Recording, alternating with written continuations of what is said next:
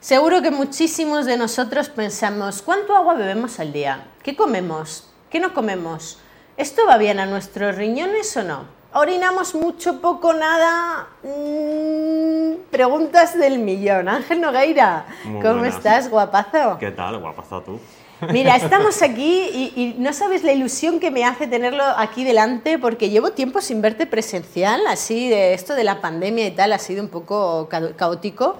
Pero me hacía ilusión eh, tenerte porque, bueno, eh, nos une una pasión por esos, eh, por esos riñones y por ponerlos lo más saludables posible, incluso estando en una situación de enfermedad renal. Entonces te dije, Ángel, vamos a hablar de algo muy sencillo y muy complicado a la vez, y es recomendaciones, contraindicaciones de la enfermedad, de la, de la nutrición en una situación renal.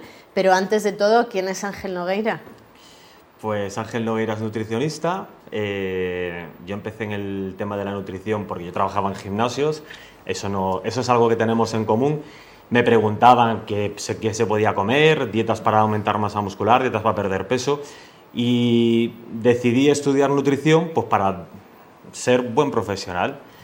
Con. Eh, eh, tal cosa que eh, me gustó más la nutrición que lo que era el entrenamiento en gimnasios y eso, y al final pues me dediqué a la nutrición. Eh, una antigua compañera que tú conoces, a Gloria, se fue del hospital donde estaba colaborando y me dio paso a mí y así entré en el mundo de, de la enfermedad renal, que al principio me asustó muchísimo porque es un paciente que, como bien sabes, lo tiene todo, y entonces, lo que es bueno para una cosa es malo para otra y lo que es malo para la otra es bueno para la otra. Entonces, al final, es un batiburrillo que dices, ¿qué hago aquí? Yo la llamaba, me acuerdo que la llamaba y le decía, Gloria, me quiero ir de aquí porque no sé qué hacer. Decía, aguanta, aguanta, que verás que en el momento que te que cojas el tranquillo al paciente, te, te va a gustar. Y es un paciente maravilloso, precioso. A ver, dentro de lo que es la patología, que ninguna patología es maravillosa y preciosa, pero como profesional yo creo que es un paciente muy agradecido porque eh, ves ver resultados. Además, eh, el paciente renal dentro del ámbito nutricional quizás sea de los más restringidos. Hay una, de, un diagnóstico y es, ahora ya no esto, esto y esto. Ahora ya no esto, esto y esto otro, ¿no? Entonces, claro, eh, yo llamo a Ángel porque digo, es que no es que sea no todo. O sea, es que hay que tener en cuenta que hay una serie de estrategias y una serie de recomendaciones. Lo primero de todo, para que no ocurra esa situación de enfermedad renal que puede ocurrir muchas, muchas veces por incluso esa toxicidad ¿no? alimentaria. Pero hablando de prevención, ¿cuáles serían las recomendaciones? Y luego ya hablamos de esas personas que nos estén escuchando y que tengan un diagnóstico, que digan, ostras, ostras, que tengo insuficiencia renal o enfermedad renal crónica. O sea que para prevenir esta situación, ¿qué podríamos hacer con nuestros riñones a nivel nutricional? Pues principalmente eh, tensión y, glucosa. O sea, eh, una glucosa mal controlada, una tensión mal controlada va a afectar a, estos riñones. Entonces, una persona que no tenga insuficiencia renal eh, debe de controlar el sobrepeso, la obesidad, disminuir peso, porque eso además va a ser una patología, la obesidad, que va a favorecer a la diabetes y va a favorecer a la hipertensión. Entonces, dieta mediterránea, que es la dieta maravillosa y la que vale para todo y, práctica de ejercicio físico, como bien decía Lara, se llamaba la, muchacha. Ejercicio y, hábitos de vida saludable. Eso es principalmente lo que tenemos que hacer, población general. Eh, un exceso de proteínas, aunque por ahí se diga que no, un exceso de proteínas va a afectar tanto al riñón como al hígado. Si un día te pasas comiendo un chuletón de 3 kilos, pues evidentemente el empacho y, el malestar. Pero si esa situación de exceso de proteínas la, mantenemos a lo largo del tiempo, pues al final nuestros riñones y nuestro hígado puede fallar. De hecho, las recomendaciones proteicas eh, diarias bueno, van modificándose, ¿no? por, eh, se toman por, por, gramos por kilo de peso, claro, lo sabemos también en adultos, de hecho ahora estamos comentando para adultos, si fuera para peques ya tendríamos otro tipo de, recomendaciones, pero hablamos de lo, de lo, sólido, ¿no? del alimento como tal, y a nivel eh, perdón, de hidratación, de qué tengo que beber, porque claro, el estándar, ¿no? Eh, típico mito de mínimo tienes que beber dos litros de agua al día, ¿no? Sí, eso.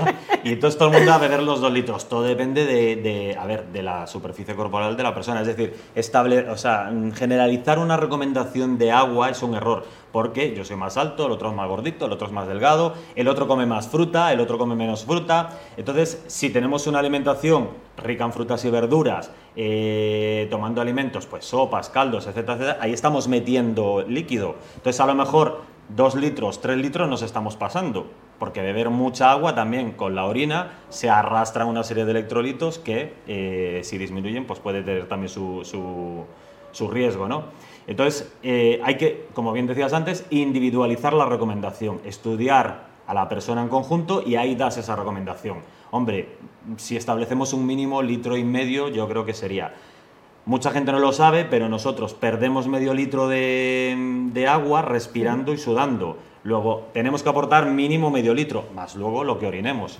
Si orinamos mucho, pues tendremos que aportar más líquido. Y si orinamos poco, pues habrá que aportar un poquito menos. Esto es eh, la suma y la resta, muchas veces, ¿no? Pero, pero claro, la suma tuya a lo mejor no es la mía, ni tiene que ver lo que haya eh, ingerido a nivel de, alimentos, ¿no? A nivel nutricional, uno u otro. Y la actividad, porque a ver, una persona que tiene un trabajo que está sentado en una silla, como estamos ahora, a una persona que está de pie, un reponedor de supermercados, que tiene una, una actividad física importante, va a sudar más y esa persona tendrá que hidratarse más que la persona que está sentada delante de un ordenador 8 o 9 horas al día. Totalmente, por eso te decía que mi, mitazo, no es un mito, es un mitazo de 2 litros de agua al día. Bueno, pues depende. Esto es lo mismo que lo de natación para todos. Bueno, es que yo no sé nadar. ¿Qué hago entonces? Igual, igual. De hecho, bueno, la actividad, lógicamente, es un requerimiento también individualizado de, para gestionar ¿no? la parte nutricional. Ahora bien, ¿Qué ocurre si ya tengo ese diagnóstico? Y no nos vamos a situaciones muy complejas, sino imagínate que nos están escuchando eh, personas que ya tengan una insuficiencia renal, han sido diagnosticados, tienen por debajo de ese 50% de función renal y por tanto se tienen que cuidar. Y ahí es el momento en el que llegan, ¡pum! No, no, no, no, no.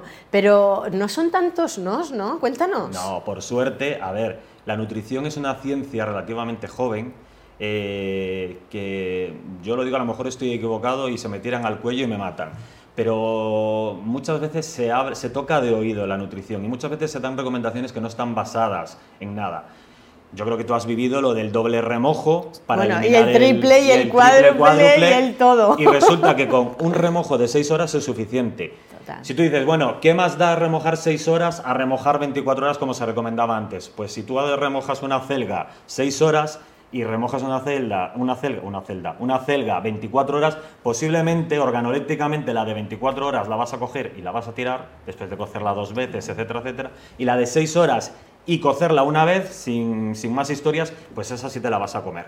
Entonces, bueno, eh, actualmente se están haciendo investigaciones en esas líneas y las restricciones en el paciente renal cada vez son menores. Antes no se les dejaba tomar productos integrales.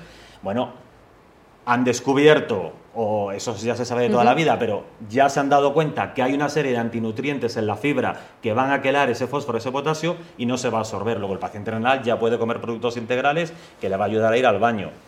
Ya no hace falta lo del remojo 24 horas y la doble cocción. Remojas 6, horas y cueces y cocinas y comes normalmente. y saben las cosas algo, porque algo que, algo que encuentra el, paciente renal es, eh, es que esto no sabe nada. O sea, es que parece que estoy comiendo. No, ¿no?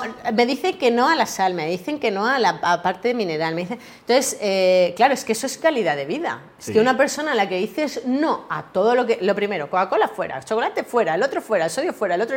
Y además tienes que hacer un triple de acción a la hora de cocinar, pues. Eh, dificulta mucho, ¿no? Yo lo veo muchas veces, ¿no? Y lo hemos compartido que a nivel psicológico merma mucho a la persona. Por eso, oye, seis horitas, es que eso ya está rico, ¿eh? A ver, y luego lo de siempre, ¿qué es lo que te apetece? Lo prohibido. Si tú le estás diciendo a un paciente no comas, no comas, no comas, es lo que le va a apetecer.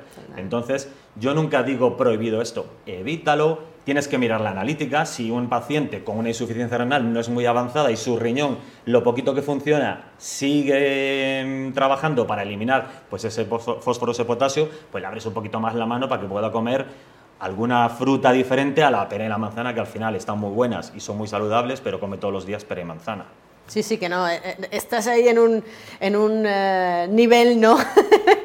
de, de registro de alimentos bastante, bastante pequeño. Y luego hay que ser coherente porque no estamos hablando con máquinas a la que le dices acelga, pera y manzana, sino es gente que va a cumpleaños, que tiene cenas en casa, que le tiene una apetencia, que va al cine. Entonces, tienes que tener en cuenta que tienes a esa persona delante. Y para esa, a ti te da igual porque te vas a tu casa y si no come las palomitas de maíz porque es hipertenso y tienen sal, pero a lo mejor esa persona va con su nieto o con su niño como la, la, mitad anterior y quiere comer palomitas con, con sus hijos. Bueno, pues dentro de su dieta tendrás que darle recomendaciones para que pueda hacer eso.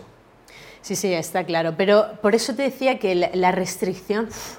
Que la restricción, sobre todo total, yo creo que es que se lleva bastante mal. Yo no sé cómo la llevaríamos nosotros. ¿eh? Pues de hecho, intentamos empatizar en lo máximo posible con, con ellos, pero dices, claro, es que si ahora mismo te quitan todo lo que te gusta y todo, ojo, que tienes por cultura, porque aquí estamos en España, tenemos una nutrición X, pero también, bueno, que te llegan pacientes que vienen de otros países con una cultura totalmente distinta a nivel nutricional. Entonces, claro, ahí, eh, ¿cómo, ¿cuáles son las estrategias que tienes con ellos para él que le cuesta un montón seguir un mínimo? De recomendación. Eh, lo hace con registro y lo ve, le, planteas un día, puede tomar algo concreto. ¿Qué estrategias tienes para que poco a poco les vaya llevando a tu, a tu terreno saludable? Bueno, esos pacientes son muy complicados y normalmente no te hacen caso. Eh, tengo una, de hecho, eh, que me llamó esta mañana, ahora se le ha metido que es que está desnutrida, pero tiene con sobrepeso, come, porque además le llevan la comida a casa, y come y se lleva al bocadillo del, del, hospital y ahora se le ha metido que hay que ponerle un suplemento. Entonces, bueno, pues tienes que echarle mucha paciencia, que te traiga los menús, lo que dices, que te haga un recuento y le vas contando, pues mira, te hago los cálculos de la proteína, estás comiendo un poquito más de proteínas, esto no le viene, no le viene bien a tu riñón, si el paciente está en diálisis, muchas veces es lo contrario, porque el paciente viene de la etapa de insuficiencia renal sin diálisis, en la que le restringimos la proteína, y cuando entra en diálisis come más proteína. Entonces, es un paciente al que hay que estar encima mucho, pero al final es muy agradecido porque suelen hacer, suelen hacer caso. De hecho, yo creo que lo top a nivel de, habladurías ¿no? entre el paciente es la hidratación y la proteína. Sí. ¿no? El cuánto puedes beber y, a nivel proteico, eh, muchas cosas que preguntan es la parte de suplementación. Tú esto en consulta, ¿cómo lo llevas? Porque seguro que te llega el de prediálisis, el de hemodiálisis o incluso la persona trasplantada que has tenido ya en diálisis y que te dice, bueno, yo con la proteína qué, pero me puedo suplementar, no, estoy en una situación u otra porque esté la marinera, ¿no? Individualización pura y dura. Sí, a ver, si son pacientes, nosotros en el hospital, yo estoy en la princesa, tenemos pacientes muy mayores, que lo normal es que tiendan a disminuir la ingesta, se les suele, se le suele disminuir el apetito.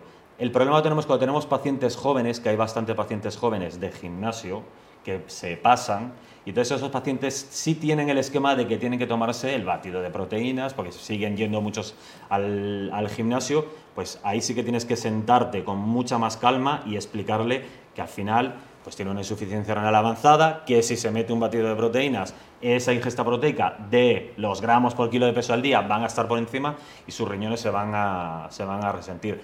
Gramos de ingesta, siempre lo recalco, peso ideal o peso objetivo, porque si pesas 100 kilos, no son, eh, o sea, un 0,8, un gramo de proteína, bueno, las recomendaciones ahora han bajado en, en prediálisis, que son 0,6, pero bueno, si lo haces por 100 gramos te vas a pasar. Tienes que ser, hacerlo por peso ideal de ese paciente. Por peso ideal, no por el peso que tengas actualmente. No por el peso que tengas en momento. A ver, si ese peso es un peso ideal o un peso bueno, un peso aproximado a su peso ideal, pues entonces puedes usar ese peso. Pero si el paciente tiene sobrepeso o obesidad, pues tienes que, tienes que restringir a ese peso ideal. Pues imagínate, el que coja recomendaciones generales. ¿Cuánto estoy? 10 kilos por encima de mi peso ideal. Pues, hombre, claro, ahí te comes todas las proteínas del mundo mundial, las que necesitas y las que no. De sobra. Oye, cuéntame un caso chulo, chulo, de estos que digas, mira, ha una persona que tenía toda la restricción del mundo mundial, pero, pero ya ha salido adelante con una nutrición muy buena, una masa muscular buena, alguna, algún, algún paciente de estos que digas, mira, me ha llegado de verdad de la buena, ¿cómo le ha ayudado en la consulta? A ver, es que mm, así un caso que, lo, que lo, agrupe todo, no recuerdo ninguno. A ver, mi madre es, es enferma renal.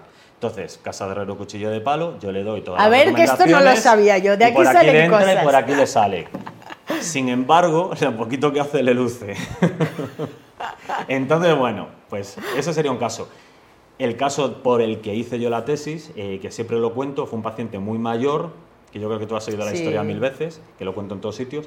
Eh, paciente muy mayor que le hago la dinamometría y resulta que tenía una fuerza muscular impresionante. ¿Cómo es posible que un paciente de 85 años tenga más fuerza que yo, que tengo, se puede decir la edad? Hombre, aquí se puede decir de todo, Bueno, pues menos barbaridades. Tengo 46. Bueno, pues yo en aquel momento tenía, en aquel momento tenía 37, 38. Yo con 37, 38 que voy al gimnasio, como este paciente puede tener más fuerza que yo. Bueno, pues resulta que era el enterrador del pueblo que con su edad seguía haciendo su trabajo y tenía una masa muscular y una fuerza muscular de tío de 30.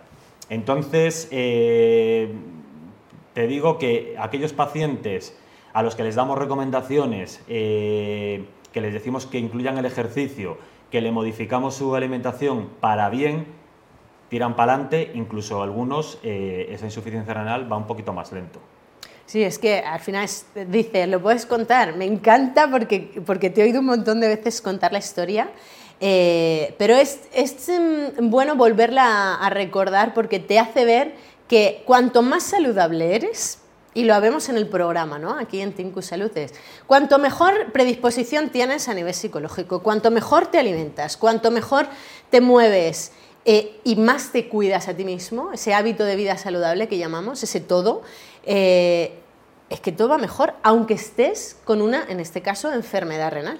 Sí. Entonces, claro, hay muchas veces que, que claudicamos, ¿no? Es que a mí ya me han diagnosticado esto, yo ya hasta aquí he llegado. Y encima tengo los nos, como decíamos antes.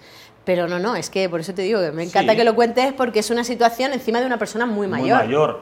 A ver, me pedías un caso, ahora me acaba de venir a la mente una paciente, unos 60 años, la chica hace pilates y yoga todas las semanas y además cuando llega a la consulta comiendo lo que le apetecía, le cambiamos y le modificamos con las pautas recomendadas para el enfermo renal y la paciente lleva, eh, yo llevo 12 años en el hospital, pues llevará con nosotros como unos 10 años y su progresión de la enfermedad renal, pues yo creo que estaba con un filtrado cuando llegó como de 18-19 y hemos logrado que con la alimentación, el ejercicio, todo el- lo que es el, los fármacos que, que le, le pauta Guillermina y, le va ajustando, pues de 18-19 de filtrado, que es un filtrado bajo, pues ha pasado, yo creo que estaba ahora con 28 en 29. Bueno, para que lo entendamos todos, ese filtrado es la función, renal riñón. que tienen los, eh, que tienen Los- los, los los riñones, riñones. ambos dos, o uno si lo, tu- si lo Si tuviera. fuera uno, sí. y, y bueno, aprovecho para mandarle un besazo a Guillermina, Sí. nuestra nefróloga, que, que la queremos un montón los dos y que es pro hábito de vida total. O sea, ella sí que es la persona que individualiza todo para que el paciente sea lo más saludable La posible. reina de la nutrición renal en España y yo diría que en el mundo. Es Hablar de nutrición renal es Guillermina Barril, la doctora Guillermina Barril. Le mando un besazo sí. enorme, enorme, enorme, así enorme para Guillermina, porque nos ha aportado a todos, A todos. lo que nos gusta, eh, los riñones, la, la enfermedad renal y el ayudar a, a la- estos pacientes. Pero claro, tú puedes trabajar con ella de la mano y decir que una persona tiene un 18% de funcionalidad, más o menos, ¿eh? a nivel renal, y, y que ahora pase a, a- a un 20 y pico. Estamos hablando de palabras mayores y eso Sí. se hace con un trabajo en equipo Es lo que iba a decir. También tenemos la suerte de que Guillermina cree en los equipos multidisciplinares y nos transmite a todos los que trabajamos con ella eso. Entonces trabajamos enfermera, yo nutricionista, ella, y siempre, tú lo sabes, eh, contactamos con otros profesionales si tenemos dudas. Es decir, no, no nos aventuramos. Son soles, ¿qué podemos hacer? Entonces, bueno, eso, eso yo creo que es un acierto, que es trabajar en conjunto eh, desde distintos puntos de vista, desde, distintas visiones y, y abar- abarcar al paciente, pues todos en conjunto. Qué grande. Bueno, ha dicho, estoy trabajando en el Hospital La Princesa aquí en Madrid, pero tienes consulta también en Madrid. Él no es de redes, él tiene las personales suyas, cuelga ahí cuatro cosas, yo me parto con él porque es así, tanto fuera como dentro de, de redes, así de, de agradable y de, de cercano y de claro, pero tienes consulta, como te decía, en Madrid. ¿Y dónde te podemos encontrar en esa consulta? Cuéntanos. En la calle Foncarral, yo monté mi consulta en la calle Foncarral, no soy de redes, pero porque no tengo tiempo, porque hago No le da la vida. no me da la vida. Yo creo que ya, eh, no es que sea el abuelo de cebolleta, pero ya tengo unos años y, y, todo eso de redes sociales me cuesta un poco. Entonces, no, no sé. ¿En qué número de la calle Fuencarral estamos? En el Fuencarral 93. Estamos en Fuencarral 93. Ole, ole. Ahí nuestro Ángel Nogueira. Qué placer tenerte por aquí, qué placer despedir el, el programa de hoy con, con Ángel, con un amigo, con un compañero. Y yo te agradezco y como te decía antes, también extensible a, a los compañeros del hospital, el, el, esfuerzo que hacéis por cuidar a personas que tienen ese diagnóstico de enfermedad renal crónica en este país. Así que mil gracias. El placer es mío siempre que cuentes. O sea, el placer es mío porque siempre cuentas conmigo. Hombre, claro, como no. Yo cuento con los mejores, ya lo sabes. Un besazo y ya sabes, cuando quieras esta es tu casa. Gracias, Gracias. Pues aquí los hemos tenido a todos ellos eh, para hablar de termo, para hablar de Nutri, para hablar un poquito más de economía y salud. Una pasada de programa, una pasada de actualidad eh, sanitaria y saludable. Y bueno, como han dicho todos los invitados, a cuidarnos, a comer bien, para que todos los números en sanidad sean lo mejor posible. Nos vemos el próximo jueves. Un abrazo a todos. Chao.